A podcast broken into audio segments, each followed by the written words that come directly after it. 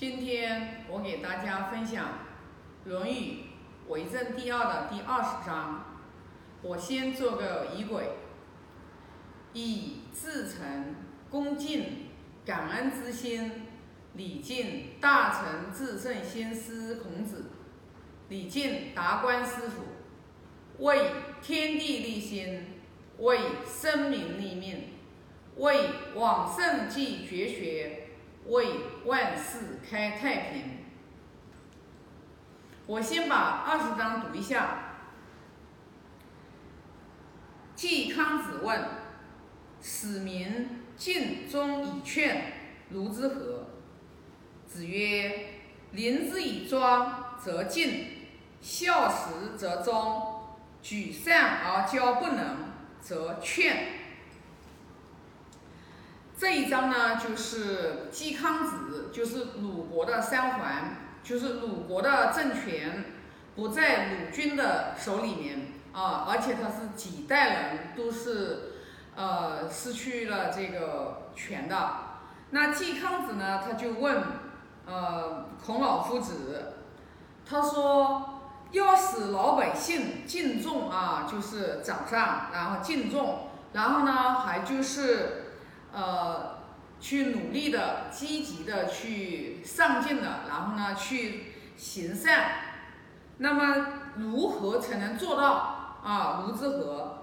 那孔老夫子就给呃季康子讲啊，就是临之以庄则敬，就是你面对老百姓的时候，你要很庄重啊，你要很庄重、很大方，就是。那这个时候的话，就是说老百姓自然而然他就会很敬重你啊。那孝慈则则忠，就是你自己，你是对父母是孝顺的，你对下属是慈爱的，那这个呢，老百姓自然也会忠诚啊。呃，因为什么呢？忠诚出于孝子之门嘛。那你自己得做好的榜样。那举善而教不能则劝，就是就是选举选举正直、有道德、善良的人，然后呢，把他们用在这个高位上面，然后呢，去教导这个就是呃才能不行的人，啊，就是也就是说呃把所有的人。全部都是以一颗仁爱心、仁爱之心去对待，就像我，其实这句话其实对于我们来说也都是很受用的。我们在我们在管理的过程当中也会用到，团队里面也会用到，呃，一各种各样的人才都会有有碰得到。那你就是要举善而教不能，你这个时候的话就是，嗯，自然而然的，就是。所有的人团队的氛围，国家对吧？就是欣欣向荣，向荣，大家这个人心齐，泰山移。所以呢，这个里面啊，其实呢，孔老夫子的话给这个季康子教的这个，其实对于我们任何一个企业的高管，为什么说半部《论语》治天下？其实这个时候就在教我们如何来做一个合格的领导者。对吧？因为你自己你自己不正，你自己不正，那谁听你的呀？你自己不正，你在家里面你都不能教育出一个好孩子出来，那你说你在单位里面你还能教出来一个管理好一个好的企业吗？一个一个君王可能管理一个好的国家吗？那不可能的，治理好的国家吗？所以说这就是我们要从。孔老夫子跟嵇康子的讲的这句话当中，我们就要我们自己也真正的，对吧？就是比如说，嗯，今天分享了这一章之后，我相信我以后的话，我在所有的团队人员的面前，我也要想到啊，夫子教我们讲的“临之以庄则敬”，就是说，你领导你跟员工嘻嘻哈哈、嬉皮笑脸、打打闹闹的，那员工肯定不尊敬你。对吧？所以的话，我之前就老跟我们团队讲，你们不要叫我老大，知道吧？什么老大真是的，领导就领导，对吧？又不是江湖。再说一个呢，真正要喊老大的，真的老大一声令下。知道吧？那谁不以唯命是从呀，知道吧？那你要跟着老大社老大的这个口口气是社会上面，对吧？那绝对是顶呱呱的牛掰的，谁敢是一一个组织里面，他坐在那里，小弟谁敢造次呀？对吧？谁敢造次呀？对不对？所以呢，就是说我们做老板的，尤其啊，如果说有。有有这个有缘分看到我这个就是分享的话，我觉得我今天的分享，我可能就是或许也会对咱们其他的老板有个启示，就是跟员工在一起，我们可以仁爱他们，但是我们一定要很庄重，我们不要跟员工嘻嘻哈哈、打打闹闹的，知道吧？这样子就没有了这种没有了这种就是说庄严，那员工看到你的话，自然而然他就。他就不觉得你有多么了不起，对吧？所以说“临之以庄则静”这句话一定要记到心里面。我从今天开始，我要记到心里面啊。所以说，我就发现一个好处啊，我分享的越多，我发现我是一个受最大的受益者。真的，从今年二零，就今年疫情二月十号那一天开始，Y Y 上分享之后，我就发现这几个月我的这个智慧啊，就是。突飞猛进的在打开，知道吧？我自己能感觉得到，所以说我觉得就是说，呃，一定要大家一起学，一起学经典的人，一定要去分享，没关系的。你想的是你的心得，又不是非得要去教谁啊！不要老觉得，哎呀，我不好意思，我害羞。你不好意思什么？害羞什么？你就是虚荣心，你知道吧？明白吧？你就说你自己的，做一个坦诚的人，说错了也没什么，那也是你自己的直见。明理的人一看就知道，那也没关系。最起码你是勇于、勇于去啊成长的人。你就像小孩子走路，他不摔几跤，他就能走得好了吗？对不对？所以说不好意思，还是太要面子了，就是太把自己当回事了，知道吧？那孝慈则忠，这个里面啊，就是我一直讲的。为什么我们就是一定要去把孝悌这个根行好？因为孝悌也者，其为人之本于。如果我们做人连孝悌我们都没有做好的话，你做管理你不可能做得好。你去看所有企业做得好的人，绝对是大孝子。企业做得好的人，一定无一例外，肯定是大孝子，知道吧？为什么呢？因为他孝顺呀。他孝顺，他就懂规矩啊，他就守规矩啊，看到老师他就敬重呀，对不对？他哪看到老师哪看到领导哪敢大呼小叫呀，知道吧？对吧？不不敢呀，知道吧？敬重呀，对不对？因为你对父母你你你对父母孝顺，你见到老师见到领导，对吧？你肯定的话就是心里面是很敬重的，哪怕就是说咱工作当中有个老板意见不一致的，咱们就事说事。但是咱最起码心里面是有敬畏的，我们只是意见不同而已。但是人格上面我一定是很尊重的，因为我们只是就事对事。但是我们现在这些现在的人什么呢？全低倒了，你知道吧？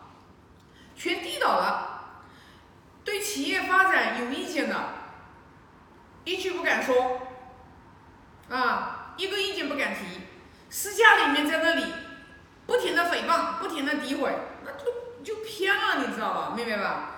所以说呢，我们做领导的一定首先你自己要孝慈，孝就是对自己的父母，对吧？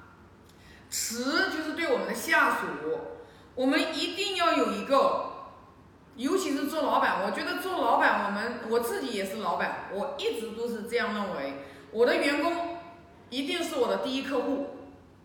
我从一开始我就说到现在，从一开始我就说到现在，就是说，因为你要想想，尤其是像我们，像我们这个，就是我，就像我们企业的啊这些专家呀，我老是有一份舍不得，你知道吧？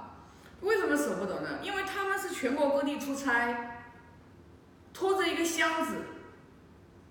我以前经常给他们打气，鼓励他们，我说你年轻的时候你不吃苦。你总比到老的时候吃苦好吧？那没办法呀，咱们谁不努力就能，又不是富二代，对吧？不努力还能有饭吃。大多数的孩子是不努力就没饭吃，那怎么办呢？没办法，拖着一个箱子，全国各地的跑。到了一些店家，店家明理的话，很尊敬老师，把老师安排的吃得饱，对吧？住得好，对吧？就是住得舒服。嗯，那我经常也会，以前经常会跟我们店老板的话也会讲，要善待我们的员工，对吧？那我肯定也要跟我们的专家团队讲呀。为什么呢？因为要让他们自己成长啊。我我我一直跟他们讲，我说我这个老板的话，我不不会像别人去买恩那种啊。我今天哄你去给你给给你吃的，给你的，当然吃的也是必须要的，但是这绝对不是根本。作为一个老板，我觉得最重要的就是一定要让我们的下属员工要让他明理，打开他的智慧。他的智慧不打开，他遇到任何事情，他向外求的时候，都觉得是别人的不对。别人欠我的没有用，你就给他一座金山在这里，他也不快乐。所以呢，就是说，为什么我要用企业，要用儒家文化来打造企业，作为企业文化的根？因为你给能给予他的最好的，就是让他明理，让他烦恼越来越少，让他生，因为他烦恼，他他明理了嘛，他做任何事情，他不向外求的时候，他都会向内观的时候，他就觉得我要感恩别人，别人。对我好，我要感恩别人。这个过程当中，他的烦恼越来越少的时候，他的智慧就在打开。没有一个福利待遇比让你的员工他自己智慧打开，他自己明理，他自己遇到任何境遇的时候，他能转化成苦难，转化成幸福。颜回一箪食，一瓢饮，在陋巷，人不堪其忧，活也不改其乐。他为什么能有这样的状况？因为是明理之人。所以说，如果一个不明理的人贪嗔痴的习气在他的身上很明显、很明显的时候，无论怎么样，你都不可能让他快乐，不可能快乐。所以说，关爱员工最重要的一点，一定要让员工要去学圣贤教育。有的人没有这个福缘，他学不进去，学不进去，我们老板就以身教。就像我，我现在已经明白了，深深的明白了。我以前，我以前在五月份之前我还没明白，五月三十一号之前我还没明白，从六月份以后开始我就深深的明白了。不要再说那么多，以身作则，自己把自己先修持好。其身正就是我们自己的这个肾，其身正不令而行，其身不正。虽令不从。如果我自己不正，我的心不正，我下一一百条命令没有用。所以说，其身不正，虽令不从，知道吧？这就是说，我们做领导的，我们为什么就是一定要，我们一定要就是说去修自己，让自己成为一个首先孝顺父母的人，有一颗仁爱之心去关爱所有的员工，知道吧？是发自真诚性的去关爱他们。给予物质丰厚的物质的条件的同时，一定要自己修正了之后，引领他们观内心，让自己的智慧打开啊。然后呢，在举用整个企业的高管的过程当中，一定要选择有道德、有学问的人，对吧？把善良正直的人把他摆在一个位置上面，然后呢？弱的人能进你这个团队，只要他不放弃，他自己不放弃，你永远都不要放弃他，带着他一起往前行。智慧打开了之后，每一个人他都他都有他自己的作用，都有他自己的作用。只要你你有一颗仁爱之心，你去关爱他，你呵护他成长，他必然将来会成长为一个参天大树啊！这是今天我对这一章的分享啊，就分享这么多啊。我发个大愿，愿老者安之，朋友信之，少者怀之啊！感恩。